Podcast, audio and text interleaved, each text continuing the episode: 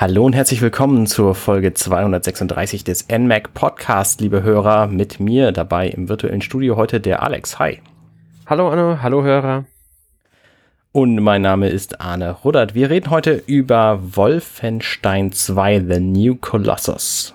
Ein Spiel, das für die Switch erschienen wurde und ähm, damit eine weitere Ego-Shooter Meilenstein Meisterleistung ist auf der Switch. So viel sei schon mal vorweg gesagt. Wir werden in diesem Podcast höchstwahrscheinlich nicht drum hinkommen, alles Mögliche aus dem Spiel zu spoilen. Ähm, wir lassen euch ein paar Minuten spoilerfrei zuhören und sagen dann, wann es, ähm, wann es ins Detail geht. Alex. Ja. Wie fandest du denn das Spiel? Äh, also mir hat sehr gut gefallen. Also ich finde, es ist ein fantastischer Ego-Shooter. Ähm, hat, ja, mir viel Spaß macht. Ich muss sagen, ich habe es halt nicht auf der Switch gespielt. Ich habe es ja damals auf der PS4 bereits gespielt. Mhm. Also schon eine Weile her. Ähm, ja, war eine sehr gute Fortsetzung des Vorgängers. Ich fand es, glaube ich, ein bisschen besser als den ersten Teil, muss ich ehrlich sagen. Also, wie hieß der nochmal? Nicht, nicht The Old Blood. New Order. New Order, danke. Genau. Ähm, aber die beiden geben sich meiner Meinung nach nicht so viel in der Qualität jetzt. Äh, ansonsten, ja, war ein sehr schöner Ego-Shooter, der halt, ja, Wolfenstein-mäßig ist, wenn man es mal so blöd ausdrückt. Ich habe den ähm, Vorgänger nicht gespielt, weil mhm. ich einfach gar keine Konsole hatte, wo das drauf läuft und auf dem PC quasi nicht spiele. Ähm, und war ein bisschen überrascht, dass quasi die komplette Story des Vorgängers in diesem Spiel am Anfang so einfach so wegerzählt wird. Äh, Finde ich sehr praktisch, weil ähm, es garantiert einige gibt, die den Vorgänger nicht gespielt haben. Mhm. Und es nun mal massiv, es wird schon ziemlich stark drauf eingegangen, weil Wolfenstein 2 ist eine ganz klare Fortsetzung. Also wer die Möglichkeit hat, sollte wirklich erst den ersten Teil spielen und dann den zweiten Teil. Ja. Meine Meinung, Fall. weil ja. es ist halt wirklich als Fortsetzung angelehnt und man kriegt diesen Spoiler am Anfang des Spiels und darf sogar eine Entscheidung, die im ersten Teil eine gewisse Rolle gespielt hat, äh, nochmal treffen. Genau, und das ist eine, eine ziemlich bahnbrechende Geschichte. Also ich glaube, wir ja, wir spoilen natürlich den anderen Teil, wenn wir jetzt darüber was erzählen. Ja, nee, also okay, man muss wir gehen erstmal auf die Technik ein. Nee, man ähm, muss ganz kurz, ganz kurz eingeworfen. Diese Entscheidung, die man fällt, also das geht darum, welcher von beiden Kumpels überlebt, die trifft man im ersten Teil, ich glaube, nach dem ersten Level. Ach so, okay, alles klar. Die ist also ganz am Anfang vom Spiel, ist die. Die ist nicht irgendwie ganz spät, die ist wirklich sehr am Anfang vom Spiel, diese Entscheidung. Und deshalb ist es auch nicht schlimm, wenn man die Spoiler hat. Das ist auch äh, jetzt nichts, was jetzt, ich sag mal, äh, ja, es hat halt einen Einfluss darauf, wer von beiden bei einem im Grunde ist. Mhm. Äh, und in der Hinsicht, aber ich glaube, die, die grobe Story, also die, die genaue Story, die Hintergrundstory, die verändert sich ja nicht. Verändert sich nur ein bisschen was in Hinsicht auf diesen Charakter. Ja, es verändert sich so ein paar Dinge. Genau, es sind so ein paar Kleinigkeiten, die teilweise auch wichtig sind natürlich, auch im Umgang mit natürlich den Figuren dann und so. Aber es ist jetzt nicht so, dass ähm, die gesamte Story anders wäre. Nee, das natürlich nicht, aber es wirkt sich ja schon auf das Spiel aus. Natürlich, das, das ist ja ganz, ganz klar. Du kriegst ja zwei verschiedene Waffen, je nachdem, wen du nimmst. Ganz genau, Und, das ist auch noch so ähm, Fakt. Das, ich habe mich zuerst für, also für, wenn du sagst, das ist nicht so eine Wahnsinnsentscheidung, dann können wir es ja auch sagen. Ähm, man muss sich entscheiden zwischen den zwei Leuten Wyatt und Fergus. Mhm. Und Fergus ist halt so ein äh, Schotte und Wyatt ist, weiß ich nicht, Amerikaner oder so. Und äh, wenn man Wyatt nimmt, dann kriegt man äh, eine Laserwaffe, die ziemlich geil ist. Und Fergus weiß ich ehrlich gesagt gar nicht. Ich weiß auch nicht mehr, welche Waffe er ihm gibt. Ähm, ich die Laserwaffe erinnert an die anderen nicht mehr. Ähm, es ist natürlich schon eine Entscheidung, die man treffen muss, aber wie gesagt, so ein großer Spoiler ist nicht. Und man muss auch sagen, es ist ein Spoiler zu einem Spiel, das auch schon mittlerweile wirklich ein paar Jährchen auf dem Buckel hat. Ja. Vier Jahre? Ja, ja. Ja. Irgendwie sowas in der Richtung. Ich fand es halt interessant, dass diese, diese Entscheidung war. Also du siehst so ein bisschen, so ein bisschen Intro ähm, in diesem Spiel und da werden natürlich dann die beiden Figuren auch so ein bisschen vorgestellt. Aber so wie ich Intros normalerweise gucke, achte ich halt überhaupt nicht drauf, was da eigentlich passiert, so, sondern kriege einfach so die, die Atmosphäre und so ein bisschen die Story mit ähm, und merken halt einfach keine Namen, weil das schaffe ich eh nicht in der Zeit. Ähm, und dann wird, wird man plötzlich vor diese Entscheidung gestellt, wen von beiden willst du denn jetzt am Leben lassen? Ähm, und ich war ein bisschen überfordert, habe das Spiel ausgemacht, habe mir das ganze Intro nochmal angeguckt, um mich danach besser entscheiden zu können. Ähm, Und das ist halt eine Entscheidung, die triffst du halt und dann steht sie für den Rest des Spiels fest. Wie gesagt, das ist halt keine wahnsinnig bahnbrechende Unterschiede, aber äh, es sind halt schon sehr, sehr unterschiedliche Figuren, die du da, ähm, zwischen denen du dich da entscheiden musst. Ganz genau. Also das ist, es macht schon einen gewissen Unterschied, wen du da wählst, finde ich. Mhm. Aber halt jetzt nicht so, wie gesagt, dass die ganze Story anders wäre. Genau. Ähm, die Story insgesamt, es ist halt so, also ohne viel zu spoilen, es geht um ein von deutschen Nazis besetztes Amerika, wobei wir natürlich in der deutschen Version keine Nazis, sondern Germanen haben. Ja, oder Und, das Regime äh, wird ja auch gerne mal genannt. Das Regime, genau. Also es gibt halt keine Nazis in dieser Version. Ähm, sondern es gibt nur das Regime und es gibt auch, äh, es gibt auch keinen Hitler, sondern einen Kanzler und äh, ja, den Herr Heiler halt, wie er dann schön genannt wird. Genau. Ich würde sagen, aber zu dem Thema, was da genau geändert wurde, kommen wir dann später nochmal. Genau. Weil das ist ja die Kontroverse bei diesem Spiel. Ja. Ähm, genau, kontrovers natürlich auch, weil wir da unterschiedliche Meinungen haben. Ja, und weil es halt auch kontrovers aufgenommen wurde in den Medien damals bei der Erstveröffentlichung. Fandest du tatsächlich? Also ich. Nee, ist wirklich. Ich hab's mit, ich hab's, äh, es waren mehrere. Spiegel Online, Spiegel, äh, Taz was, glaube ich. Es war ein sehr, sehr heikles Thema damals und Bethesda hat dafür sehr große Kritik eingefahren. Für Tatsächlich. Auch aus, okay. äh, also, auch aus der Politik zum Teil und in den, in den großen Medien ist es wirklich diskutiert worden, dieses Thema. Dass das geschnitten wurde? Dass das geschnitten wurde, ja, in manchen Punkten. Interessant, okay. Das, das habe ich nicht mitgekriegt. Mhm. Also der, den Shitstorm gab es jetzt natürlich auch zu, also die Kontroverse, die gab es jetzt natürlich zum Switch Launch auch nicht mehr. Nee, das stimmt. Es war auch kein, man kann es nicht als Shitstorm bezeichnen, es war halt eine kontroverse Diskussion.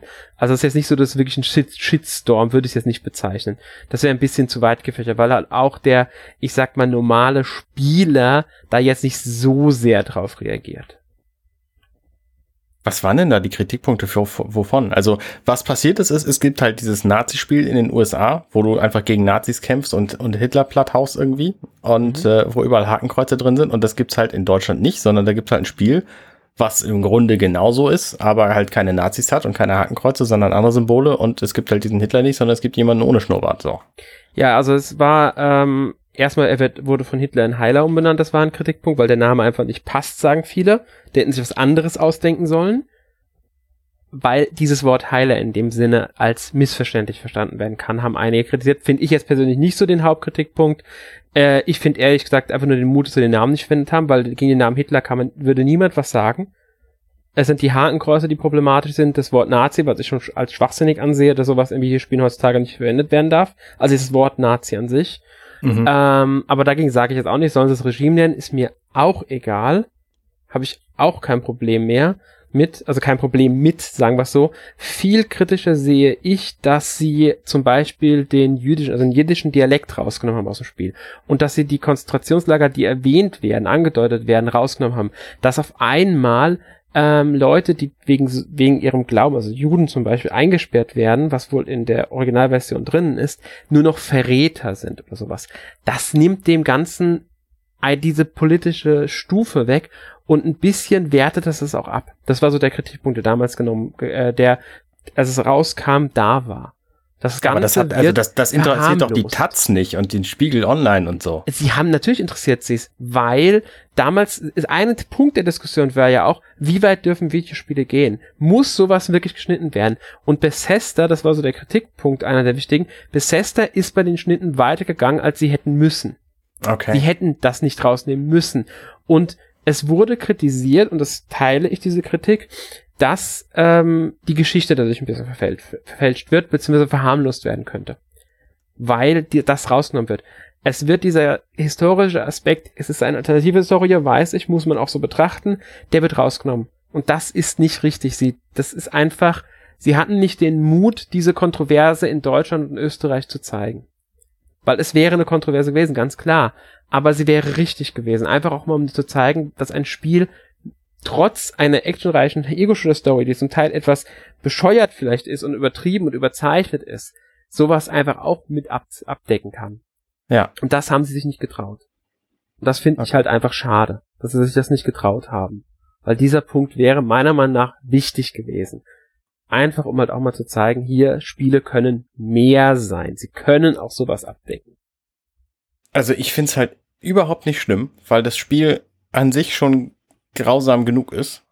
Also, das ist es, ja. Also ist die, die Rechtfertigung die der Hauptdarsteller in diesem Spiel, BJ Blazkowicz, nun hat, um dagegen anzugehen, die ist schon vorhanden. Auch ohne, dass man weiß, dass es das in echt gegeben hat und dass es irgendwie echte Nazis waren und dass es Konzentrationslager gegeben hat und so weiter und so fort. Die werden schon gruselig genug dargestellt. Das finde ich, das, so. das stimme ich jetzt zu. Also, was halt, deswegen was ich halt sage ich, dem Spiel tut es keinen Abbruch, dass da keine Nazis drin sind. Nein, nein, darum geht's aber auch gar nicht. Ich sag auch nicht, dass das Spiel dadurch schlechter wird. Ich sag nur. Doch, genau, das hast du gerade gesagt. Nein, nein, das, ich meine nicht, das Spiel ist schlechter. Weil spielerisch und auch von der Art her ist es immer noch, genau, ist es ein, immer noch ein sehr gutes Spiel. Was ich sage ist, was ich kritisiere ist, dass Bethesda nicht den Mut hatte, dieses, sie haben es anders programmiert. Sie haben etwas an, eine andere Vision gehabt.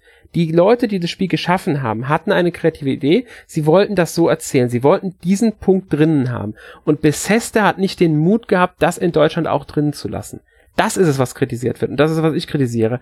Dass sie diesen Mut nicht hatten, das drin zu lassen. Dass das Spiel jetzt darunter leidet, das würde ich nicht behaupten. Es ist immer noch äh, brutal, es ist immer noch äh, teilweise sehr grausam, es schockt, schockiert immer noch, aber es fehlt halt dieser Aspekt. Und das finde ich schade einfach nur. Ich sag aber nicht, dass das Spiel dadurch schlechter ist. Das meine ich nicht. Wenn das rüberkam, tut mir leid, war nicht so gemeint. Das Spiel finde ich deswegen nicht schlechter. Ich finde, es schade, dass Bethesda es sich nicht getraut hat, das durchzuziehen, was sie eigentlich vorhatten. Dass sie ein paar Sachen rausnehmen müssen, wie zum Beispiel die Hakenkreuz und den AC-Begriff, ist gesetzlich vorgegeben, können sie nichts gegen machen, wobei auch da momentan, wobei es schon lange ist, fraglich ist, ob das wirklich in dieser Form verboten ist. Da müssten aber Gerichte entscheiden und natürlich klagt da keiner gegen, weil es kostet Geld und so weiter und so fort. Alles in Ordnung. Ich finde es einfach nur schade, dass sie halt ähm, diesen Mut nicht hatten, das Konzept so durchzuziehen, wie sie es ursprünglich geplant hatten. Einfach aus dem Aspekt wahrscheinlich heraus, weil sie Angst hatten, es könnte auf dem Index landen und es könnte nachträglich nochmal irgendwelche Anpassungen erforderlich werden. Also die amerikanische Kultur mit, mit Nationalsozialismus umzugehen, ist eine völlig andere als die deutsche. Und in Deutschland gibt es nun mal Gesetze, die das verbieten, manche Teile davon anzu Jein, das ist ja und so. Und deswegen konnten sie natürlich ihre ursprüngliche Vision nicht in Deutschland rüberbringen. Aber jetzt das kommt war der halt Punkt. klar. Jetzt warum, kommt der warum Punkt. zum Geier dann daran festhalten müssen? Jetzt kommt der Punkt. Es ist ja nicht, sie haben mehr entfernt als verboten ist. Das ist das, was kritisiert wird und was ich kritisiere. Wie gesagt, die Hakenkreuze, der Nazi-Begriff, von mir aus rausnehmen. Ist nicht wichtig. Aber die Hinweise auf das Konzentrationslager in der Form, wie es drin war, sind in Deutschland nicht verboten. Das wäre nichts Verbotenes gewesen. Da sind sie einfach einen Schritt weiter gegangen, als sie gemusst hätten. Auch vielleicht aus Unwissenheit, weil das ist ja auch so eine Sache, die kritisiert wird gerne an den bestehenden Gesetzgebungen. Keiner weiß genau, was ist denn nun verboten und was nicht. Es gibt ja sogar Rechtsexperten, die der Meinung sind, ähm, dass wenn jetzt davor geklagt werden würde in Deutschland, dass selbst das Verbot von Hakenkreuzen in Spielen keinen Bestand hätte weil es nie, das Gesetz, also das, äh, die ganze Verbot basiert auf dem Urteil, ich glaube, das war damals in Frankfurt das Gericht, das es gemacht hat, und das wird sogar von äh, ehemaligen Verfassungsrichtern und so weiter heutzutage stark angezweifelt, ob das heute vor Gericht noch Bestand hätte aber es müsste jemand da sein, der dagegen klagt. Beziehungsweise es müsste ein Hersteller da sein, der sein Spiel einreicht. Das Spiel müsste von der USK abgelehnt werden aus den Gründen. Dann müsste die BPJM kommen und sagen, hier, das darf nicht sein. Und dann müsste, könnte der Hersteller dagegen klagen. Warum macht es kein Hersteller? Weil es Geld kostet. Ist verständlich. Aber eine genaue Rechtslage existiert ja nicht. Und Bethesda ist in diesem Punkt halt weitergegangen, als sie hätten müssen. Vielleicht auch, weil sie, sie unsicher waren. Weil eben es sehr schwammig ist. Und viele Hersteller, gerade die nicht in Deutschland ansässig sind, wissen nicht, was sie genau dürfen. Ich habe noch eine andere Theorie. Ja. Ähm, wer sagt denn, dass Bethesda das nicht ganz bewusst gemacht hat, in der deutschen Version alles rauszunehmen, was auf nationalen Sozialismus hindeutet, weil sie kein halbgares Spiel bringen wollten? In unserer Version des Spiels gibt es halt dieses böse Regime, was mit Nazis nichts zu tun hat. Es hat was mit Nazis zu tun. Und wenn sie, Nein, hat es nicht. Für mich schon. Für mich ja, ist das für dich vielleicht, aber es ist nicht im Spiel erkennbar. Wenn du nicht weißt, schon. was Nazis also sind und was sie gemacht die Uniform haben, dann an. Guck dann haben die, die einfach damit nichts zu tun. So. Es sind, es sind die Nazis. Das Regime sind die Nazis nur mit einem anderen Namen. Das, das ist, ist auch allgemein äh, im Tenor so drin. Das ist in der gesamten Berichterstattung damals so rübergekommen. Jeder weiß, dass das die Nazis sein sollen. Es ist, ich sag ja gar nicht sie in den Begriff Regime. Der Begriff Regime ist mir relativ egal. Auch dass sie Germanen sagen, ist mir dabei eigentlich egal. Das sollen sie für mich aus machen, wie sie wollen. Ich meine, im neuen Add-on, das jetzt kommt für Wolfenstein 2, ich habe gerade so New Blood heißt das, glaube ich, oder nee, wie heißt Ich weiß es gerade nicht mehr. Ich glaube, ja. Ähm, das, das werden sie komplett umgeändert. Sogar in der US-Version wird es wahrscheinlich keine Hakenkreuze mehr geben. Es wird den Begriff Nazis nicht mehr geben. Es wird nur noch den Begriff Regime geben. Soweit ich es verstanden habe, wird das jetzt komplett internationalisiert. Dass sie das im Grunde so machen, dass es im Grunde abgeschafft wird, mehr oder weniger. Was vollkommen in Ordnung ist, dann ist es halt der komplette Tenor, dass es so ist. Da würde ich auch, sage ich auch gar nichts gegen. Finde ich vielleicht sogar einen Ticken besser dann, weil es dann international identische Versionen gibt. Ähm, ja. Also ich finde das völlig in Ordnung. Und in der Version, die ich gespielt habe, wird halt über Nazis nicht geredet. So, das ist, sind, das sind halt per se keine Nazis. Sie benehmen sich sehr ähnlich, und, aber sie werden als solche nicht betitelt und du erfährst aus keinem einzigen Element dieses Spiels, dass es welche sein sollen. Ja, aber es ist, es ist, finde ich, Haarspalterei. Weißt du? Äh, Nein, das ist nicht Haarspalterei, doch, sondern es ist konsequent. Ich schon. Ich, für mich ist es Haarspalterei, weil es sind, es ist in der Ursprungsversion, in der Vision der Entwickler sind es nun mal Nazis. Jeder weiß das, man erkennt es auch, finde ich ganz klar, dass es darauf basiert. Äh, weißt du, dann könnte man auch genauso gut sagen, Call of Duty kämpfen sie nicht gegen Nazis. Nur weil sie nicht irgendwie das Hakenkreuz benutzen und so bezeichnet werden. Es sind trotzdem Nazis, gegen die sie da kämpfen. Ich stelle mal eine ganz andere Frage. Ist es denn überhaupt relevant? Es ist spielerisch im Spiel nicht zwingend relevant. Ich sag halt nur, das ist, das ist genau der Punkt, worum es mir hier geht. Ich finde es einfach nur schade, dass sie sich nicht getraut haben. Ein großer Punkt, der das Spiel jetzt groß beeinflusst, ist es für mich nicht. Ist einfach so, weil das Spiel bleibt trotzdem ein guter Ego-Shooter, ein sehr guter Ego-Shooter sogar.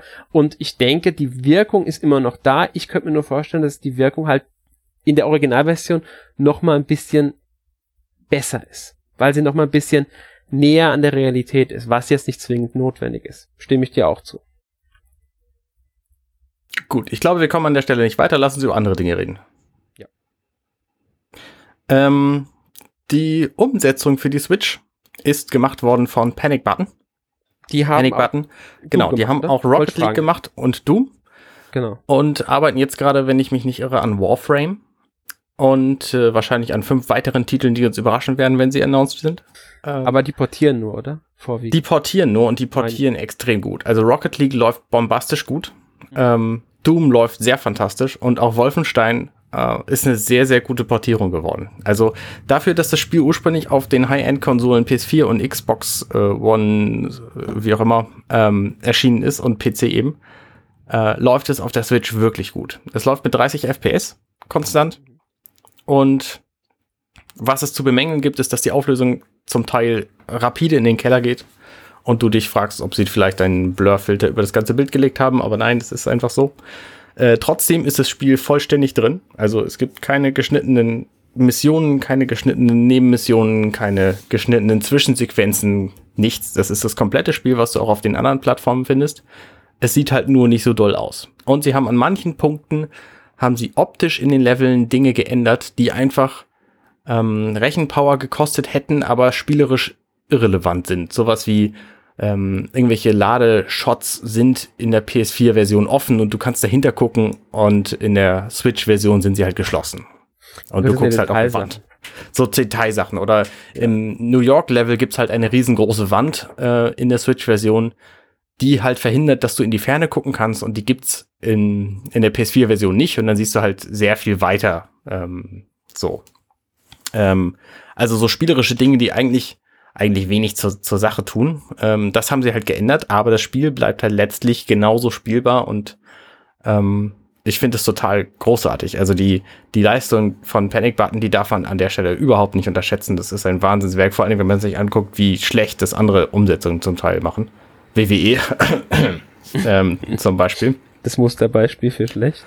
Das Musterbeispiel für schlecht, ja. Ähm, Letztlich ist es aber natürlich so, dass das Spiel auf der Switch nicht bombastisch gut aussieht. Ne, für ein Switch-Spiel, klar, sowas haben wir vorher noch nicht gesehen gehabt. Doom sah ähnlich gut aus. Ähm, Wolfenstein einen Tick besser, finde ich. Ähm, nur die Auflösung geht halt, wie gesagt, in den Keller, aber die Effekte sind fast alle auch erhalten geblieben. Ähm, so ganz kurz da eingeworfen. Ja. Das Doom, also das Wolfenstein jetzt besser aussieht als Doom, könnte auch an der Originalversion liegen, weil ich meine, dass die ähm, PS4-Version, ich habe beide auf PS4 gespielt, von Wolfenstein auch besser aussieht als die von Doom. Ja, ja, klar, das nehme ich mal an. Aber sie Ja, haben halt auch einfach mehr Zeit gehabt. das- Ja, also das Spiel ist natürlich neuer Genau. und sie haben halt auch mehr Zeit gehabt, das umzusetzen. Nee, weiß ich nicht. Ähm, jedenfalls ähm, ist die Umsetzung sehr, sehr gelungen. Und das finde ich, zum- finde ich sehr gut. Es sind, wie gesagt, nicht alle Effekte drin. Also zum Beispiel so Wasser-Ripple-Effekte sind halt nicht drin, aber so, so Ray, äh, ähm, wie heißt es auf Deutsch, so Sonnenstrahlen und so, die von irgendwo herkommen ähm, und die, die Szenerie eben ganz marginal nur erleuchten, die sind halt trotzdem enthalten. Das finde ich ziemlich gut. Lichteffekte meinst du jetzt im Grunde? Genau, genau. Nicht alle Lichteffekte, die Schatten sind deutlich schwächer, aber ähm, so die, diese, diese Strahlen, die sind halt drin. Ähm, ja. Man kann wahrscheinlich sagen, dass ähm, Bethesda zeigt, wie gut Switch-Umsetzungen sein können. Mal wieder. Klar, sie haben dafür einen Drittentwickler genommen, aber sie haben den richtigen externen Entwickler dafür genommen, um das umzusetzen. Genau, Und richtig. Bethesda finanziert es ja. Also im Grunde der Entwickler, wie heißen sie nochmal? Panic Button. Panic Button und Bethesda zeigen in Zusammenarbeit, dass auf der Switch auch Spiele, die auf PS4 und Xbox One ursprünglich entwickelt wurden, auf das, also möglich sind. Richtig. Ja, das finde ich gut, ehrlich gesagt. Also ich finde es, ich finde es richtig, dass solche Spiele auf die Switch kommen. Ich auch. Das ist halt ein sehr gutes Beispiel dafür, dass sich Spiele nicht vor der Switch zu verstecken oder zu fürchten brauchen, sondern dass es tatsächlich Möglichkeiten gibt, auch auf die Switch aktuelle Spiele zu bringen. Und ich hoffe, dass sich das einige Hersteller zu, zu Gemüte führen und wir möglicherweise noch irgendeinen Fallout kriegen, ähm, wo wir beim gleichen Hersteller wären, aber trotzdem ähm, und auch andere Titel, warum nicht auch für die Switch veröffentlichen? Also es scheint Ja, natürlich mit technischen Schwierigkeiten verbunden, aber machbar. machbar auf alle Fälle, wurde jetzt mehrfach schon bewiesen. Und ich hoffe ehrlich gesagt auch ein bisschen drauf, also dass Bethesda zum Beispiel da weitermacht. Ich glaube, diese Erweiterung, die ja eine Standalone-Erweiterung wird, wenn ich es richtig verstanden habe, von Wolfenstein, die kommt, glaube ich, auch für die Switch. Ich glaube Ähm, nicht. Also ich glaube, nicht? sie ist bislang nicht angekündigt, soweit ich weiß. Ach, die werden sie bringen. Also gut, hängt viel mit dem Erfolg von Wolfenstein 2 ab, hast recht. Äh, ich dachte, die wäre schon angekündigt. Okay, dann habe ich, hab ich mich getäuscht. Aber ich denke, Bethesda wird definitiv der Switch jetzt treu bleiben, weil sie haben, ge- sie sehen wahrscheinlich, dass es funktioniert. Ist die Frage, ob sie mit den Verkaufszahlen zufrieden sind, aber wenn ich es richtig verstanden hatte, waren sie zumindest bei Skyrim recht zufrieden. Ja. Gut, bei Skyrim haben sie jetzt auch nicht die großen gebraucht, äh, weil das Spiel ja sowieso schon auf, wer weiß wie vielen tausend Konsolen erschienen ist.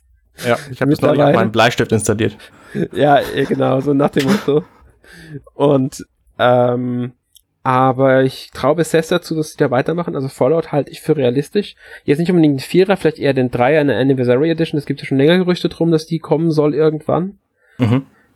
Ähm, wobei ich den Vierer besser fände auf der Switch, einfach weil er aktueller ist. Ähm, Ja, oder auch andere Spiele, also den Vorgänger von Wolfenstein 2 New Colossus jetzt zum Beispiel.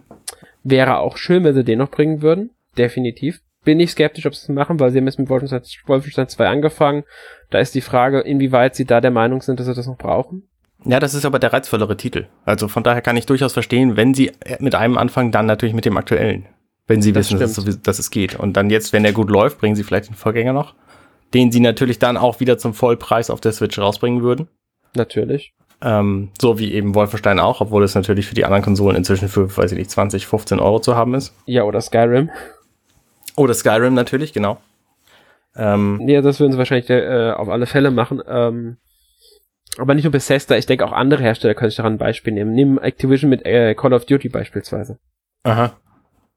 Wäre eine Möglichkeit. Ich denke, Call of Duty wäre nicht das große Problem, weil auch wenn die natürlich da, äh, über der Switch-Technologie stehen, sind die jetzt nicht die technisch anspruchsvollsten Spiele. Ja. Also da gibt es deutlich bessere Spiele, grafisch gesehen. Und ich denke, Call of Duty ließe sich auf die Switch portieren als Beispiel. Bestimmt. Aber das ist kein, kein Switch-Wunschspiel-Podcast, äh, das können wir vielleicht später nochmal machen, sondern wir reden äh, weiterhin über Wolfenstein. Also was ich zum Beispiel spannend fand an dem Konzept von Wolfenstein, da kannst du mich vielleicht aufklären, ob es das im Vorgänger auch gab, äh, waren die Kommandanten. Denn es gibt bei Wolfenstein, ich erkläre das kurz, ähm, gibt es verschiedene Gegnertypen, nämlich menschliche Maschinen und ein paar Hunde laufen auch rum. Und die Menschen werden meistens begleitet von einem Kommandanten, der die Möglichkeit hat, neue zu rufen, also neue Soldaten. Und wenn man ihn umbringt, dann ähm, ist das neue Rufen halt vorbei. Der Bereich ist mehr oder minder gesichert. Du musst halt nur noch die paar umbringen, die dann da sind. Und du kriegst von ihm irgendwie einen Enigma-Code. Und das fand ich ein sehr spannendes Konzept. Gab es das vorher auch schon? Ich will mich jetzt nicht drauf äh, ich will es nicht beschwören, aber ich bin mir ziemlich sicher, dass nein, das nicht vor, im ersten Teil nicht vorhanden war. Ich will es jetzt nicht beschwören. Es kann sein, dass es ähm, die im Addon zum ersten Teil drin war, weil das habe ich nicht gespielt, das weiß ich jetzt nicht. Ähm, aber ich meine, dass es in nicht drin war. Okay. Ähm, das fand ich jedenfalls ein sehr gutes Konzept. Auch diese Sammelgeschichten, die du dadurch hast, weil die Enigma-Codes, du brauchst halt, glaube ich, anfänglich 20 ähm, und wenn du die gesammelt hast, also 20 von diesen Kommandanten im Laufe der, der, der Level dann umgebracht, ähm, dann schaltest du eine ganze Reihe von Nebenmissionen frei. Und da kannst du dann, kannst du dann in, in alte, bereits besuchte Gebiete wieder rein, um da dann möglicherweise neue Aufgaben zu kriegen, also einen zusätzlichen Kommandanten zu töten, der dir dann wieder Enigma-Codes bringt und natürlich auch die Sammelgegenstände zu finden, die du bislang verpasst hast. Und genau, also das sind dann mehr oder weniger Kopfgeldmissionen, wenn man so will. Genau. Und ja, man jagt ja die, die Kommandanten und das sind dann sozusagen Kopfgelder, die auf die ausgesetzt sind und man soll die ausschalten und das ist halt dann in alten Level. Fand ich ehrlich gesagt äh, eine sehr schöne Sache, weil das nochmal so ein Mehrwert gegeben hat und dir die Möglichkeit gegeben hat, halt die verpassten Gegenstände, wie du schon gesagt hast, zu holen. Genau. Also ich fand es auch sehr cool, weil dieser, dieser Mehrwert hat mich tatsächlich dazu bewogen, ein paar Mal diese Missionen anzuschmeißen. Ähm, es ist halt was anderes, wenn du sagst, hey, du kannst übrigens diesen, diese Mission nochmal wiederholen, so wie sie war. Oder wenn du sagst, hey, du kannst in das Gebiet rein, aber du hast plötzlich einen neuen Auftrag. Und das macht das ganze Spiel natürlich, also das macht es, die, diese Nebenmission viel, viel reizvoller.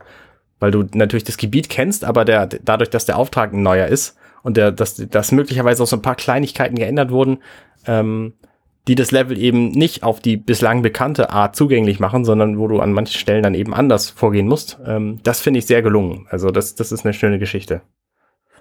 Finde ich auch. Also da stimme ich dir voll ganz zu. Das ist auf alle Fälle auch eine sehr, ähm, ich sag mal, ja, kreativ ist vielleicht das falsche Wort, aber kreative Idee würde ich jetzt sagen. Ähm, einfach weil es motiviert und zusätzlichen Spaß bringt. Mhm. Ähm, das Gegenteil von Spaß hatte ich in manchen Levels, weil ich fand, dass das Leveldesign einfach zum Teil unterirdisch ist. Also nicht, was die Optik angeht. Das Spiel sieht super schön aus die ganze Zeit über. Aber was ähm, das Klarmachen von, das ist das Ziel und das ist ein Bereich, wo du nicht hin musst, angeht. Also mhm. das ist halt praktisch gar nicht gekennzeichnet. Du musst immer irgendwie suchen, wo geht's eigentlich weiter. Und das, das beeindruckendste fand ich diesen riesen, nee, Moment, das, das machen wir vielleicht im Spoiler-Teil. Ähm, also jedenfalls ist das Leveldesign sehr, sehr fragwürdig und ich bin mehrere Male bin ich halt suchend durch die Gegend gelaufen und wusste genau, es gibt hier einen Kommandanten, weil da ist eine Anzeige oben im Bildschirm, die dir sogar anzeigt, wo und wie weit weg der ist. Und ich wusste aber nicht, wie ich da hinkomme und habe den Weg einfach nicht gefunden. Und ich finde, das, das müsste so ein Spiel wie Wolfenstein und jeder andere Shooter und überhaupt jedes Spiel müsste das eigentlich besser machen. Also, Gut, das, dass, du das halt, dass du halt mehr siehst, okay, das ist der Weg, den ich gehen muss. Und wenn ich mhm. den direkten Weg gehen will, dann gehe ich da lang. Und wenn ich alles finden will, dann gehe ich erst woanders lang. So. Und das müsste eigentlich dieses Spiel klar machen. Und das passiert in dem Spiel halt praktisch gar nicht. Sondern du bist die ganze Zeit nur am Suchen und zufällig irgendwas finden. Also das stimmt, also ist, manchmal ist es ein bisschen vom We der Wegfindung her nicht so gut. Das äh, stimmt. Ich fand es gerade jetzt nicht so schlecht. Ich fand es teilweise sogar richtig gut. Aber die Wegfindung könnte besser sein. Was fandst du gut? Das, das Leveldesign fand ich zum Teil fand ich zum Teil richtig gut. Aber ich, also schön fand ich sie auch. Ich finde nur, sie hätten halt an einigen strategisch sinnvollen Punkten irgendwie Schilder an, anbringen sollen oder, oder genau. Licht anders wählen. So. Ja, die Wegfindung, halt das, wie du dich durch den Level durchschlängelst, sage ich mal, das hätte definitiv an manchen Stellen besser sein können. Es gibt Level, bei denen fällt das nicht so auf, genau. weil die sehr geradlinig sind. Und es gibt aber Level, die verzweigen sich oder du hast, kommst halt genau. in einen großen Bereich und dann weißt du einfach nicht, wo es weitergeht. Und das ist ein bisschen, ein bisschen Müll, so. Ja. Das ist halt ein bisschen schade einfach, weil da, da, da irrst du dann manchmal wirklich durch die Gegend und weißt nicht so recht, okay, wo muss ich jetzt genau hin? Mhm. Das Problem hatte ich zum Teil auch, ehrlich gesagt. Ähm. Also das, das fand ich halt ein bisschen schwach an dem Spiel. Deswegen ähm, hat es bei mir auch keine sehr gute Wertung gekriegt, sondern halt eine, eine, eine Silberwertung. Ja, eine Silberwertung würde ich auch nur geben. Ich würde eine Goldwertung würde ich gar nicht geben. Das fände ich, ähm, eine, eine Goldwertung würde ich im Spiel jetzt auch nicht geben. Ich würde sagen, ist ein sehr guter Shooter, ja. Ich mag ihn sehr gerne, aber für Gold ist das auf unserem Wertungssystem wird es für mich trotzdem nicht reichen. Mhm. Dafür macht's dann, hat's dann doch ein paar Punkte, die dann doch etwas zu, ähm, ja, die aber noch Kritikpunkte übrig lassen, die Wünsche nach oben offen lassen. Ja. Äh, was an dem Spiel sehr gut funktioniert in der Switch-Version, da muss ich dann wieder äh, berichten, weil du sie nicht gespielt hast, ist die Steuerung. Also du kannst das ja mit den Joy-Con spielen oder mit dem, mit dem Pro-Controller. Und was in allen Fällen sehr gut funktioniert, ist die die man aber anschalten muss, die ähm, Bewegungssteuerung für Feinjustierung beim Zielen. Und das ist ein wirklicher Vorteil. Das ist auch bei Doom schon ein sehr großer Vorteil. Da haben sie das wahrscheinlich gelernt. Ähm, weil diese Analog-Sticks, also die von den Joy-Cons, ähm, noch ein bisschen mehr als die vom Pro-Controller, sehr, sehr ungenau sind und, ein, und eine relativ hohen, eine relativ hohe Dead Zone haben. Also du musst den Stick viel bewegen, bevor sich dein Charakter bewegt. Weißt du, was ich meine? Ähm, und dadurch sind halt so Feinjustierungen nicht machbar über diese Sticks-Steuerung. Mhm. Aber da kommt dann eben die Bewegungssteuerung ins Spiel. Das heißt, du kannst, um ein paar Pixel nach links zu gehen, um möglicherweise den, den Kopfschuss doch genau zu treffen und nicht irgendwie nur in die Brust, ähm, da ist halt die Feinjustierung ähm, durch die Bewegungssteuerung total einfach mit der Switch und das ähm, ist, ist, ist sehr gut spielbar dadurch. Also äh, Shooter auf der Konsole waren ja früher immer ein Problem und seit es diese, diese Bewegungssteuerung gibt, die es ja nun auch in vielen Spielen schon gibt, jedenfalls auf der Switch, ähm, finde ich das sehr, sehr gut machbar. Also da muss ich jetzt ganz klein wenig einwerfen. Ich habe mit Shootern auf Konsole überhaupt kein Problem. Okay. Ich bin es einfach gewohnt. Ich finde es am PC immer noch besser, muss ich ganz ehrlich sagen. Ich spiele natürlich Shooter am PC lieber als auf Konsole. Das mhm. ist einfach ein Fakt. Und ich denke, der ist auch nachvollziehbar für die meisten. Ähm, Bewegungssteuerung funktioniert in dem, habe ich in den meisten Shootern gut erlebt. Das wird, Wolf, da kann ich nicht sagen, wie sie ist. Auf der Switch kann ich es allgemein nicht sagen. Ich habe noch keinen Shooter auf der Switch gespielt. Ähm, aber ich kann verstehen, warum die Bewegungssteuerung äh, mehr ein Vorteil sein kann in dem Spiel. Mhm. Das ist definitiv, äh, weil du kannst natürlich ganz anders zielen. Das ist, kommt dann ein bisschen näher an die Maussteuerung als die normale Controllersteuerung. Genau. Aber grundsätzlich würde ich jetzt nicht sagen, dass ich sich ohne Bewegungssteuerung nicht gut spielen lassen würde, beziehungsweise dass Ego-Shooter auf dem Konsolen ein Problem hätten. Sie sind gegenüber dem PC im Nachteil, ja, aber spielbar finde ich sie trotzdem. Ja, aber eben mit dieser Bewegungssteuerung nicht mehr. Also ich habe nicht das Gefühl, dass es einen, einen Unterschied macht zur Maussteuerung. Ja gut, das kann ja gut sein, das sage ich ja. Das ist Bewegungssteuerung bringt dir dann nochmal einen gewissen Mehrwert wahrscheinlich. Oder kann, ist, wenn sie gut umgesetzt ist natürlich. Das genau. ist immer so die Bedingung. Weil ich, ich weiß gar nicht mehr, welches Spiel das war, irgendeins auf der Wii war das. Das war äh, mit Bewegungssteuerung und Ego-Shooter, das war kaum spielbar, weil ich fand die Bewegungssteuerung einfach viel grottig umgesetzt. Die war einfach nicht schön. Ja, die funktionierte ja auf der Wii aber auch anders. Das stimmt. Die war ja über Optik und nicht über, über Giro. Ja. Ähm, was können wir denn noch erzählen? Hm. Ja, ja wir können noch ein bisschen was. Ja, über die Story wollte ich in dem Spoiler-Teil reden, okay. zu dem kommen wir später. Ähm, sollen wir noch über. Nee, eigentlich können wir auch direkt in den Spoiler-Teil Spoiler -Teil gehen, oder? Nee, vielleicht, äh, vielleicht erwähnen wir vorher noch, würdest du das Spiel empfehlen oder nicht? Äh, ja, also ich würde, wer den ersten Teil gemocht hat, dann natürlich ganz klar, zweiter Teil kann man spielen, sollte man auch spielen, weil einfach auch Story weitergeht. Ansonsten Ego-Shooter-Fans können, denke ich, zugreifen, weil es eben schön spielbar ist, so wie ich es jetzt was ich von der PS4 kenne. Es ist ein unterhaltsamer Ego-Shooter und hat eine schöne, also hat eine gute Geschichte, die ich sag jetzt nochmal, trotz der Schnitte auch dieses beklemmende Gefühl auslöst. auslöst. Mhm. Das muss ich ja mal betonen, weil es halt einfach auch ein wichtiger Fakt ist für mich. Ja, das fand ich auch. Also die Geschichte ist sehr gut erzählt. Die Zwischensequenzen ähm, tragen da ihr Übriges zu bei. Ähm, da sieht man übrigens die, den massiven Unterschied in der Grafikqualität von, von Zwischensequenz zu Gameplay bei der Switch. weil die Zwischensequenzen einfach viel detaillierter sind und eine viel höhere Auflösung haben. Dafür allerdings ein bisschen ruckeln. Ähm, während das Spiel einfach butterweich läuft und die Auflösung ist ein bisschen, bisschen niedrig. Ähm, aber die ganze Story, die, äh, die hat einige schöne Wendungen parat und da reden wir gleich im Spoiler-Teil drüber. Also ich würde es auf jeden Fall auch empfehlen. Es ist ein sehr, sehr cooles Spiel. Genau, ich ja. Und dann kommen wir jetzt zum Spoiler-Teil. Wenn ihr das nicht hören wollt, dann überspringt einfach das Kapitel und ähm, hört euch an, was wir letzte Woche gespielt haben. Ha. Ja, und was nächste Woche kommt. Das, das kommt dann nach dem Spoiler-Teil. Genau. Also letzte Warnung, Kapitel überspringen, sonst Spoiler. Drei, zwei, eins. Okay. Ähm, ich wusste zum Beispiel nicht, dass man das Spiel beginnt mit, mit quasi keiner Lauffähigkeit. Ja gut, äh, wenn man, das ist jetzt wieder der Fakt, wenn man den ersten Teil durchgespielt hat, kommt man das fast erahnen. Ähm, kurze Anmerkung dazu, der erste Teil, ähm, ich will jetzt auch nicht vom ersten Teil zu viel spoilern, aber der hat eine ähnliche Prämisse, wie es ähm, äh, BJ ab einem gewissen Punkt im Spiel, also sehr früh im Spiel, geht. Dieses äh, im Grunde invalide, in Anführungszeichen, beginnt, hatte auch der erste Teil nur nicht ganz so krass, wie ich es richtig in Erinnerung habe. Wir sind im Spoiler-Teil, du kannst erzählen, was du willst. Auch für, ich weiß nicht, ob du den ersten Teil noch spielen wolltest, deswegen.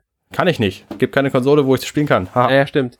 Also gut, der erste Teil äh, beginnt ja mit mehr oder weniger äh, USA, bzw. Alliierte, glaube ich, waren sogar greifen äh, die, das Regime an. Ähm, man könnte es ein bisschen mit D-Day vergleichen, nur halt hat das Regime zu dem Zeitpunkt schon modernere Waffen, also diese äh, Cyborg-Dinger oder was das da sind. Und es geht ja gegen General Totenkopf, mhm. wie der so schön genannt wurde. Ich weiß gar nicht, wie der im Englischen genannt wurde. Der hat einen ganz anderen Namen gehabt im Englischen. Okay. Ähm, ich finde aber General Totenkopf aber so lustig. Ich mag den Namen, ehrlich gesagt. Das ist so eine Sache, die in der Erinnerung besser war. Ähm, auf alle Fälle, nachdem man sich auch entschieden hat, welcher von seinem Kumpeln stirbt. Also man verliert diesen Kampf im Grunde. Und Europa wird ja dann eingenommen. BJ ist dann, ich weiß gar nicht mehr wie lange, eine ganze Weile im Koma.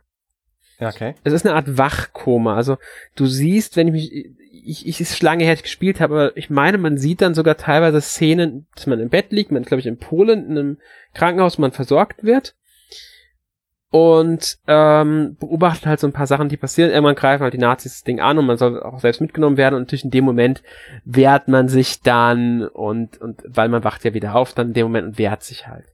Mhm. Dass BJ in der ganzen Zeit, in der er im Kummer war, wie gesagt, ein paar Jahre, keinen Muskelschwund hatte und immer noch der mega Berg ist. Okay, ignoriert man jetzt einfach mal. mein Ball erzählt, aber das ist so der Aspekt, den ich da meine. Man ist halt äh, am Anfang vom Spiel, nach dem ersten Level, nach dem Tutorial kann man fast sagen, ist man dann erstmal äh, im Koma. Mhm, okay. Und das ist halt so ein interessanter Aspekt. Aber spielerisch hast du es halt nicht, weil du im Grunde nicht im Rollstuhl unterwegs bist. Im zweiten Teil hast du ja das, dass du nicht laufen kannst und dann erstmal im Rollstuhl unterwegs bist. Das fand ich sehr interessant übrigens. Das habe ich auch noch nie gesehen irgendwo. Ich auch noch nicht. Es ist eine sehr interessante Idee, die auch, find, ich finde die Idee fantastisch, nur ich fand sie halt spielerisch unglaublich anstrengend. Fand das ist das, weswegen ich, ich fand, äh, gut, vielleicht liegt es an mir persönlich. Es ist ja, es muss man ja auch mal sagen, es sind ja persönliche Sachen. Ähm, ich fand es halt anstrengend. Ich kam damit nicht so 100% zurecht. Ähm, ja. Das liegt vielleicht auch daran, wie, wie viel Shooter-Spielen man auf der Konsole gewöhnt ist. Also ich bin halt nicht so wahnsinnig Shooter erfahren. Ich habe halt dumm gespielt und das war's. Äh, und ein paar schlechtere, schlechtere Indie-Titel. Aber ich fand es halt, ähm, ich fand das halt dem, dem Rollstuhl angemessen, wie er sich steuert. Ne? Das auf alle Fälle. Er ist halt irgendwie so ein bisschen, so ein bisschen schwammig, aber mhm. ähm, für Rollstuhl fand ich ihn schon sehr beweglich. Also ich hätte, ich hätte das auch noch viel schlimmer, schlimmer haben können. Also um ja, also mich nicht, ich, nicht unwohl zu fühlen, meine ich. Ja, ich stimme dir zu. Sie haben, also sie haben einen Kompromiss gefunden zwischen Rollstuhl simulieren und es spielerisch ähm, spielbar zu halten, sage ich mal, so actionreich zu halten. Mhm ähm, weil es ist ja letztlich dann doch nur ein echtes Spiel. Trotzdem fand ich, ich weiß, ich, vielleicht was ist es diese Gewöhnungssache. Ich weiß gar nicht, ob es an Ego-Shootern liegt. Vielleicht bin ich auch wirklich einfach was anderes gewohnt. Ähm, für mich war es einfach ein bisschen seltsam. Trotzdem finde ich die Idee und die Umsetzung gelungen. Nur ja. halt persönlich, für mich war es halt ein bisschen schwierig. Ja. Ähm, dann geht's ja weiter. Man kriegt ja dann relativ schnell, wird eine Caroline umgebracht, die man offensichtlich auch aus dem ersten Teil kennt. Sehr wichtige Figur im ersten Teil. ähm, die auch für, für Blaskovic irgendwie eine, eine Vorbildfunktion hatte und so. Und in der Szene passiert ja wahnsinnig viel. Da kommt diese, diese Frau Engel, ich weiß den Vornamen von der Alten gar nicht. Ja, die kommt im ersten Teil schon als Gegnerin vor. Ähm, genau, das habe ich mir gedacht. Ich nehme an, dass sie ihre Narben auch im ersten Teil kriegt. Ja. Ähm, und die bringt dann halt diese Caroline um und ihre Tochter, so, so eine äh, dicke Frau. Ähm, die war zum ersten, ich glaube, die kam im ersten Teil nicht drin vor, wenn ich mich richtig erinnere. Kann sein. Ähm, die ist neu. Die schließt sich ja Bleskowitz dann an und rettet ihn quasi. Und das fand ich, fand ich einen sehr schönen, sehr schönen Moment. Ähm, das ist der erste Punkt auch, wo man ähm, den Unterschied zwischen den beiden, die man ausgewählt hat, sieht. Weil dem Wyatt, dem wird halt mit der Axt das Ohr abgehauen. Ähm, und der, der Fergus, der verliert halt einen Arm bei der Aktion. Genau.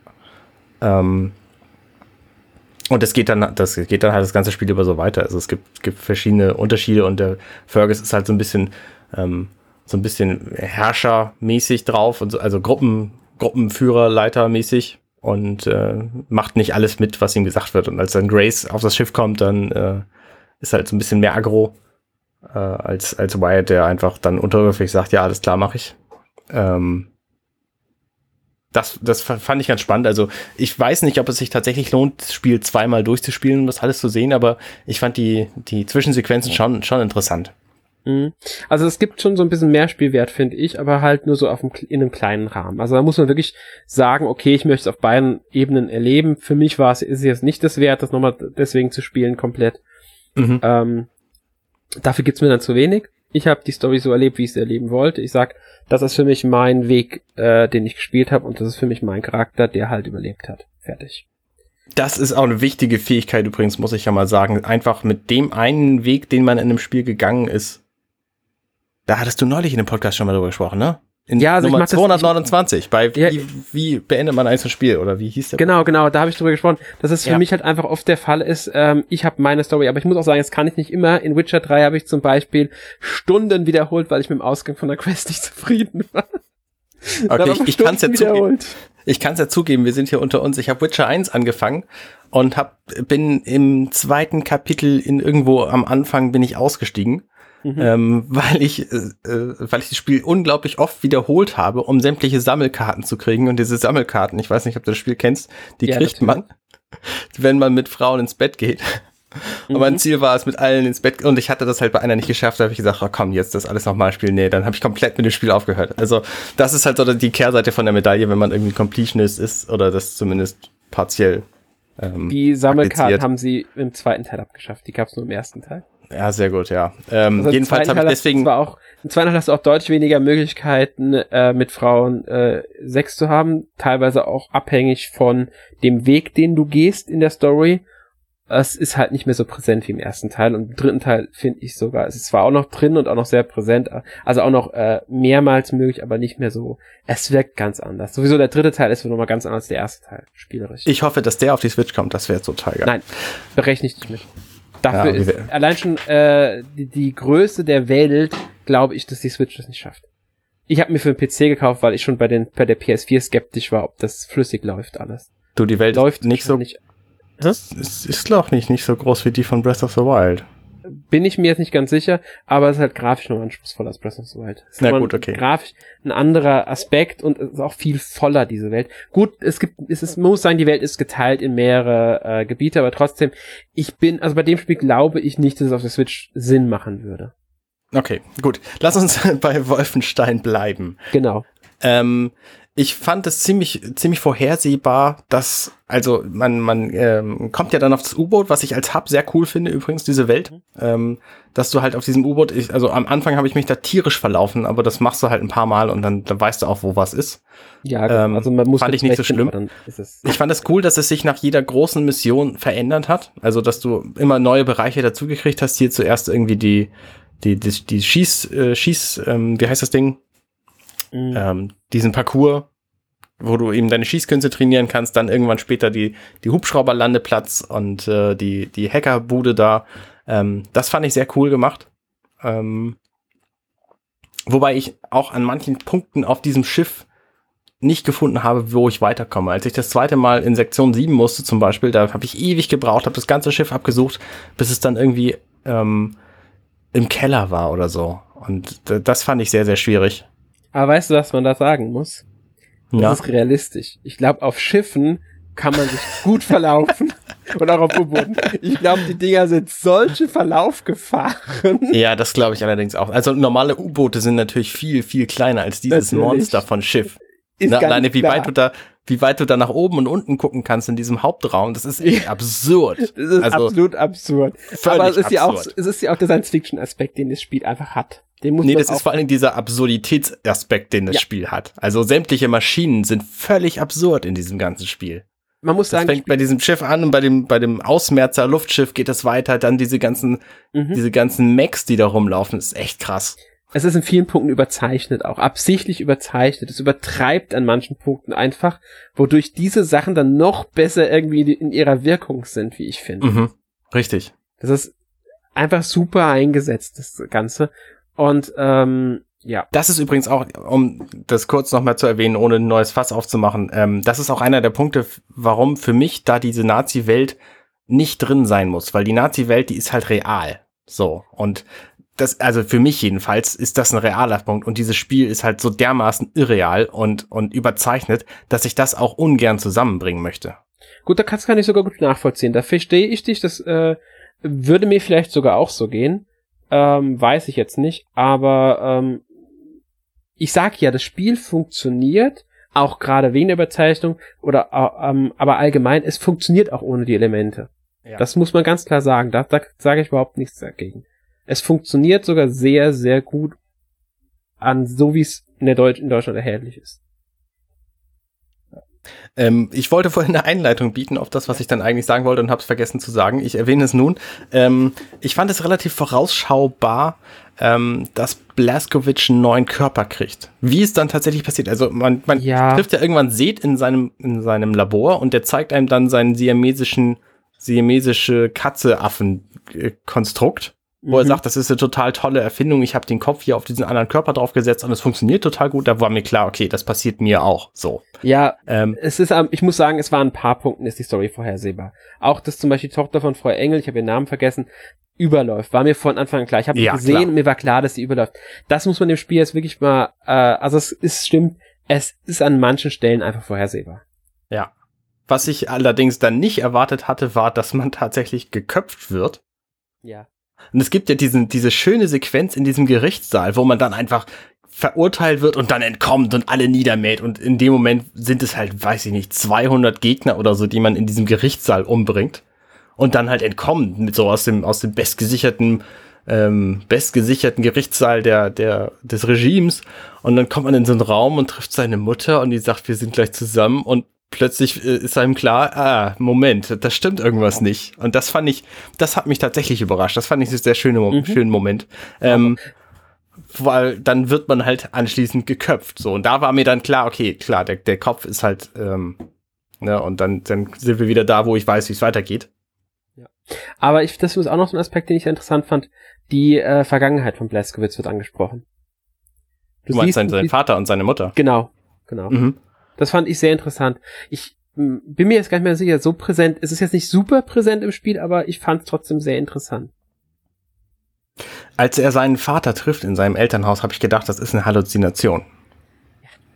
So, da habe ich gedacht, okay, das kann jetzt nicht wahr sein. Und dann, kurze Zeit später, kommt dieser Gerichtssaal und denke, ja, das ist wahr. Nein, verdammt, schon wieder reingefallen. Also das fand ich, ähm, fand ich storytechnisch sehr, sehr gut erzählt. Mhm, ist es auch. Da, da stimme ich dir vorhin ganz zu. Das ist, da wissen sie, wussten sie, wie sie es einsetzen müssen, diese Elemente. Hat mich ehrlich gesagt für einen, gerade für so einen Ego-Shooter Wolfenstein und auch Ego-Shooter an sich überrascht, dass die sowas dann doch hingekriegt haben. Mhm. Es zeigt dann wieder, dass es doch eine andere Art Ego-Shooter ist als jetzt viele andere Spiele des Genres, wie jetzt, man muss es immer als Musterbeispiel nennen, Call of Duty, weil es nun mal einfach nur ein stu relativ stupider Ego-Shooter ist, oder auch Battlefield. Es ist dann doch nochmal eine andere Aspekt des Rollenspiels, äh, des Ego-Shooters ja. Ja, vor allen Dingen sind Call of Duty und Battlefield Multiplayer-Spiele und dies hier halt bewusst nicht. Ja, ganz genau. Wobei natürlich die, äh, ja gut, das neue Call of Duty hat glaube ich keine Kampagne mehr, das neue Battlefield schon. Also jetzt kommten Teile. Mhm. Äh, mir fallen jetzt nur gerade Doom zum Beispiel. Doom ist ja auch rein Singleplayer. Das ist von Nö. der Story. Ah, stimmt, hat Multiplayer, stimmt ja. Das hat Multiplayer. Den habe ich ja so gut wie nie gespielt, deswegen weiß ich es vergessen. Aber es gibt einen, der funktioniert sogar. Ja, der funktioniert sogar sehr gut, aber ich habe so. Also der funktioniert auch auf der Switch sehr gut. Wow. Äh, nee, aber Doom zum Beispiel hat eine sehr einfache Story im Vergleich zu Wolfenstein. Ja, das ist richtig. Du bist auf dem Mars und es kommen Dämonen. Hau rein. Ganz genau. und Wolfenstein hat halt auch für ein Wolfenstein, wie ich finde, eine überraschend, wobei schon der erste Teil war ja eine überraschend äh, gute Story. Mhm. Ja. Und da finde ich Was? den zweiten Teil sogar einen Ticken besser als im ersten Teil. Wo du gerade Wolfenstein sagst, ich fand das sehr nett, dass es ähm, in dem Spiel auf dem U-Boot in der in der Spiel in, in diesem Vergnügungsbereich ein Wolfenstein zu spielen gibt, ein Originales. Mhm. Und das ist übrigens der Haken, die Switch-Version. Ähm, da läuft das Spiel sehr langsam. Ich, ich, nehme an, weil das gesamte Spiel von 60 auf 30 Frames per Second runtergeschraubt wurde, mhm. läuft dieses Spiel jetzt auch mit der halben Geschwindigkeit. Also es ist wirklich sehr, sehr gemächlich zu spielen. Ich weiß nicht, ob das Original so war oder ob es so gehört, ähm, aber das ist doch schon ein bisschen langweilig. Bin mir jetzt auch nicht mehr sicher. Äh, ist zu lange her, dass ich es äh, ausprobiert habe auf der PS4. Ja. Ähm, wollen wir über Wolfenstein noch was sagen? Ich glaube, wir haben alles gesagt. Ich finde es schade übrigens, dass wir diesen ganzen Spoiler-Teil, dass man sowas nicht in einem Test schreiben kann, weil das ist natürlich die Story von dem Spiel und das willst du nicht verraten. Ja, du musst dann im Grunde das umschreiben so, dass ja. du immer noch drinnen hast, ohne was zu verraten. Das ist teilweise das Schwierigste ja, am Testschreiben überhaupt. Richtig, und manchmal ist es halt schon, schon zu viel verraten, wenn du sagst, ey, es gibt überraschende Wendungen. So, in der ja. Story, wo du keine erwartest. Also wenn du, ja, nee. Ja, wobei, das finde ich, ich gar nicht mehr noch mehr Spiele spoilern hier an der Stelle. Ja, ah, das finde ich gar nicht mehr schlimm, weil das finde ich sogar einen wichtigen Aspekt, weil das für viele dann nochmal so den, den Mehrwert bietet, okay, das Spiel hat eine gute Story, die, die wendungsreich ist, hm, da greife ich doch eher mal zu. Ja, aber bei so einem Spiel wie Doki Doki Literature Club, da kannst du nicht sagen, hey, es gibt übrigens eine total krasse Wendung in diesem Spiel. Nein, aber das wusste nach paar äh, Tagen jeder. So, weil alle, die das begonnen haben und die ersten fünf Stunden gespielt haben, die wussten da halt nichts von. Ja gut, ich habe es auch noch nicht gespielt, muss ich dazu sagen. gut, also ne, es, äh, ja, das ist halt ja. schwierig. Ähm, ich fand ja, also die, was ich vorhin im, im Nicht-Spoiler-Teil nicht erzählen wollte, diese Weltkugel, die man erschießen musste, um da drunter dann weiterzukommen. Mhm. Alter Schwede, was für ein beschissenes Leveldesign. Ja, Alter Schwede. Stimme ich jetzt ich hab, Diesen Tipp habe ich sogar in meinen Test geschrieben, weil ich finde, das, das muss einfach irgendwie gesagt werden, weil das so schlecht gelöst ist im Spiel. Mhm. Absurd. Ja, Echt stimme ich jetzt so. Ich weiß gar nicht mehr. Ich glaube, in einem der Killzones hatte ich eine ähnliche Szene, die ich genauso schrecklich fand. Wie lange man da rumirrt, um das zu finden, ey. Mhm. Ich hab, was ich an Zeit vergeudet habe. Ja. Wahnsinn. Das ist mir aber bei Call of Duty mal passiert. Äh, ich weiß nicht, wie lange ich versucht habe, an der einen Stelle weiterzukommen, bis ich gemerkt habe, ich muss nicht einen bestimmten Weg gehen. Ich muss einfach nur über eine bestimmte Stelle im Level hinauskommen, damit der Gegneransturm aufhört. Ah, das heißt, okay. es kamen unendlich Gegner nach, Aha. bis ich eine bestimmte Stelle überschritten hatte. Okay. Das fand ich schrecklich. Ja, weil ich es auch. Ich habe natürlich erstmal nur eine Deckung genommen und habe versucht, die Gegner abzuballern, in der Hoffnung, dass ich irgendwann weiterkomme. Nein, ich muss gar nicht die Gegner abballern, ich muss versuchen, immer weiterzukommen. Weil sonst kommt, Aha. Das ist total bescheuert, fand ich. Ja, ist es auch. Ja. Aber das ist ja, also in heutigen Spielen ist das ja zumindest besser gelöst meistens, wenn ich so an so Spiele wie Deus Ex zurückdenke. Und ich meine das allererste.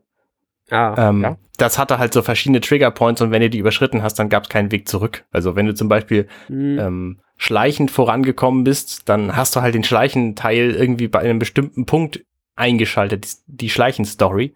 Und wenn du dann umgedreht bist, um den, den ganzen Vordereingang irgendwie platt zu, platt zu mähen mit deiner Maschinenpistole, dann hast du trotzdem den Schleichenteil, äh, Schleichenteil gespielt. So. Und also das, das, diese, diese Triggerpoints, die sind in, in heutigen Spielen meistens schon viel besser versteckt als früher. Ja, das stimmt. Aber nicht immer leider. Ja. Gut, ich glaube, wir können äh, mit dem Spiel beenden, ja. unseren Podcast und zu dem spannenden Teil kommen. Damit ist dann der Spoiler-Teil vorbei. Und wir kommen zur wichtigsten Frage aller Fragen, weswegen dieser Podcast äh, eigentlich gehört wird. Alex, was hast du letzte Woche gespielt? Ja, was habe ich gespielt? Also, ähm, ich hole ein bisschen weiter auf, weil nicht nur letzte Woche, ähm, The Journey Down, Kapitel 1 und 2. Ah, das ist, soll sehr gut sein. Ist ein Point-and-Click-Adventure, macht Spaß. Also ist halt äh, äh, Episoden-Adventure. Also für den ersten habe ich etwa drei bis vier Stunden gebraucht fürs erste Kapitel, würde ich sagen. Mhm. So circa.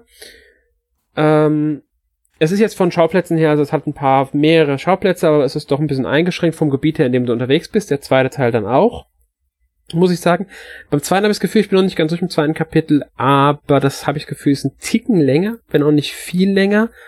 Ähm, es ist immer sehr düster, weil beide, beide Kapitel spielen nur ausschließlich nachts. Also okay. alles sehr dunkel, was ein bisschen auch grafisch leider Einschränkungen mit sich bringt. Grafisch ist es auch nicht ganz auf dem aktuellsten Stand, das merkt man an ein paar Stellen dann doch. Ansonsten, es sieht dann trotzdem recht schick aus, hat ein interessantes Charakterdesign mit diesen afrikanischen Maskengesichtern. Ja.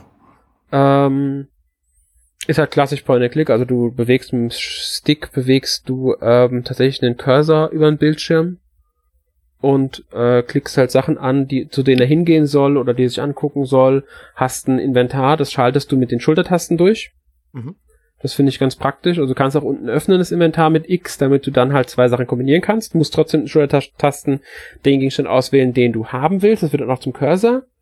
Äh, und dann einfach halt zum Gegenstand gehen, mit dem du es benutzen willst, beziehungsweise den du es kombinieren willst, um bestätigen, fertig. Spielt sich dadurch recht intuitiv und einfach, weil die Steuerung sehr unkompliziert ist. Mhm. Ähm, ja. Rätsel, muss ich sagen, sind weitgehend nachvollziehbar, trotzdem etwas abgedreht. Okay. Es ist ein schönes Spiel, also kann man auch von der Story her, ich kann noch nicht alles sagen, weil, wie gesagt, dritter Teil fehlt mir noch, die dritte Episode habe ich noch nicht gespielt. Ähm, hat aber schön Mystery-Anleihe, ist ein bisschen Comedy drin. Hat einen sehr schönen Soundtrack, muss ich sagen, so ein bisschen Reggae Soul-mäßig. Okay. Mit Musik bin ich auch leicht zu kriegen.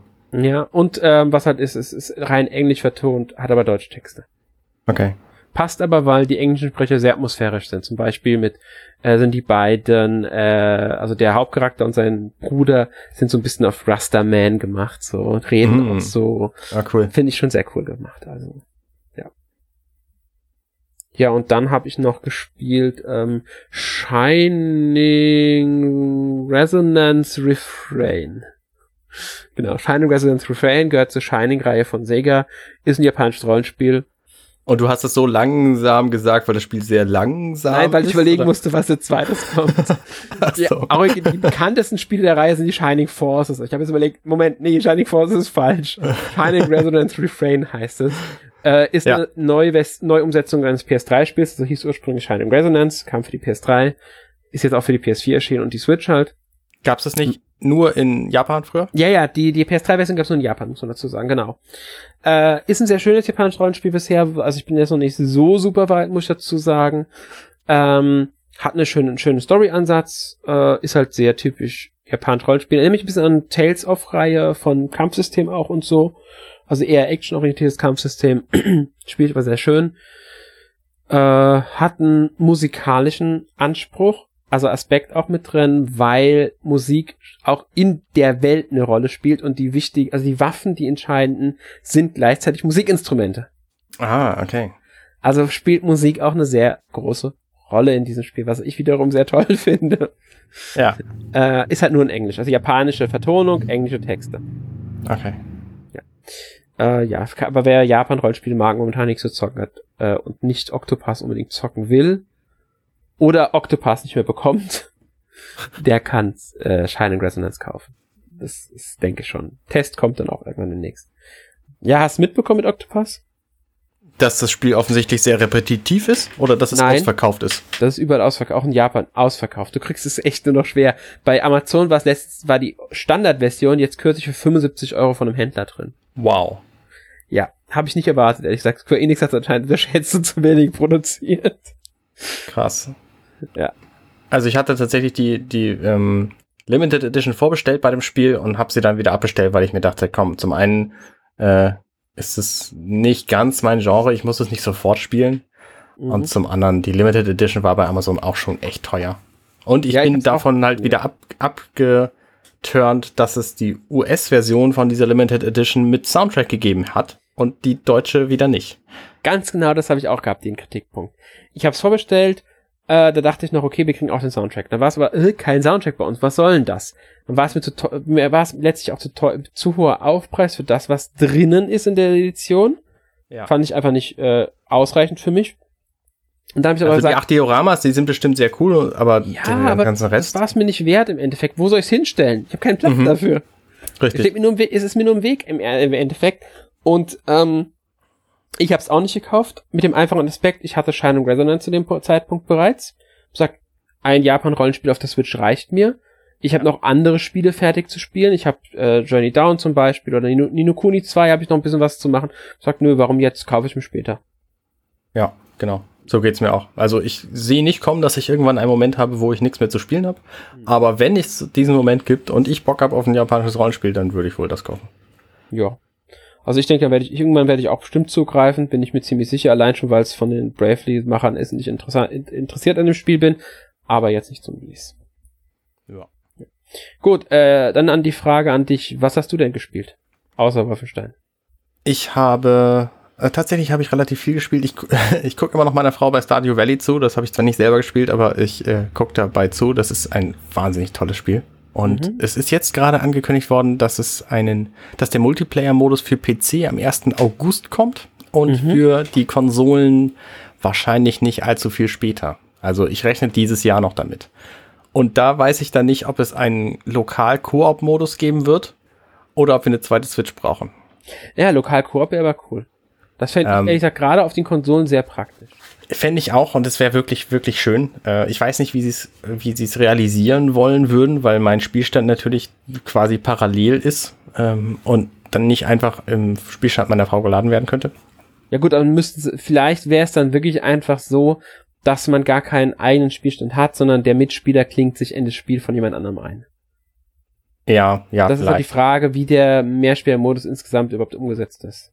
Das weiß ich auch nicht. Interessiert mich auch nicht, solange ich ihn nicht spielen kann. Ich äh, lasse das lieber außen vor. Ähm, dann habe ich Limbo nochmal komplett durchgespielt. Das ist ein sehr nettes, kurzes Rätsel, Jump'n'Run. Ähm, kommt dem nächsten Test zu. Es ist halt jetzt eine Switch-Version erschienen. Ähm, dann habe ich begonnen ein Spiel, da darf ich gar nicht so viel drüber reden, glaube ich. Ja, nee, das kommt am 26.07. erst raus. Das heißt, ich komme immer durcheinander. Ähm, Candle Ah ja, ich Irgendwas weiß mit Candle und Flame und die verwechsel ich immer. Das ist ein, im Grunde ist es ein äh, Point-and-Click-Adventure ohne Point-and-Click, mhm. sondern mit Jump'n'Run. Also es benimmt sich wie so, ein, wie so ein klassisches Monkey Island, aber es ist halt ein Jump'n'Run und du musst halt rumrennen und die Sachen finden. Und das funktioniert ganz gut. Also es sind einige ganz, ganz gut knackige Rätsel dabei, aber es wird auch ähm, in den meisten Fällen irgendwo einen Hinweis gegeben, der dir dann hilft. Und das, das ist, ähm, bislang gefällt es mir sehr gut. Da ja, gut. wird der Test später kommen. Mhm. Und was habe ich noch gespielt? Ich spiele immer noch ab und an Sushi Striker, was ziemlich witzig ist. Und ich spiele auch immer noch Donkey Kong Country Tropical Freeze alle Nase lang, um alles zu finden. Aber das war's dann auch. Ja, so einiges. Und Pokémon Go nicht zu vergessen, das spiele ich täglich. Ja gut, okay, da, da, da kann ich jetzt Fire Emblem Heroes nennen, weil das spiele ich täglich momentan. Sehr gut. Also, ja. ja, gut, dann kannst du ja mit da, du stellst immer noch eine Frage, glaube ich. Wie war die nochmal? Meine Lieblingsfrage für das Ende des Podcasts ist immer, auf welches Spiel, was in Bälde erscheint, freust du dich denn am meisten? Konsole genau, ich wollte ich wollt gerade versuchen, wie ich zusammenbekomme. Ähm, tatsächlich muss ich da überlegen, was überhaupt für die Switch jetzt als Beispiel demnächst kommt, weil ich würde schon gerne ein Nintendo-Spiel nennen. Da ist Aha. aber bei mir momentan nix wirklich bewusst, worauf ich mich jetzt speziell äh, freuen würde auf der Switch. Mhm. Ähm, wenn ich jetzt natürlich auch von der Konsole weggehe, würde ich ganz klar ähm, Dragon Quest 11 und Spider-Man nennen. Spider-Man wird, glaube ich, sehr gut. Ich glaube auch. Ich freue mich richtig auf Spider-Man. Ähm, das werde ich mir definitiv kaufen. Also und ich hoffe, so ein, also ich, ich habe hab so ein bisschen Hoffnung, dass Spider-Man so gut ist, wie Batman äh, Arkham Asylum ist war. Ja, das, also genau, so das überraschend gut. Ähm, das, das, das wäre schön. Ja, ähm, es ist halt von ähm, Insomniac Games, das sind ja die Macher von Ratchet Clank zum Beispiel. Aha.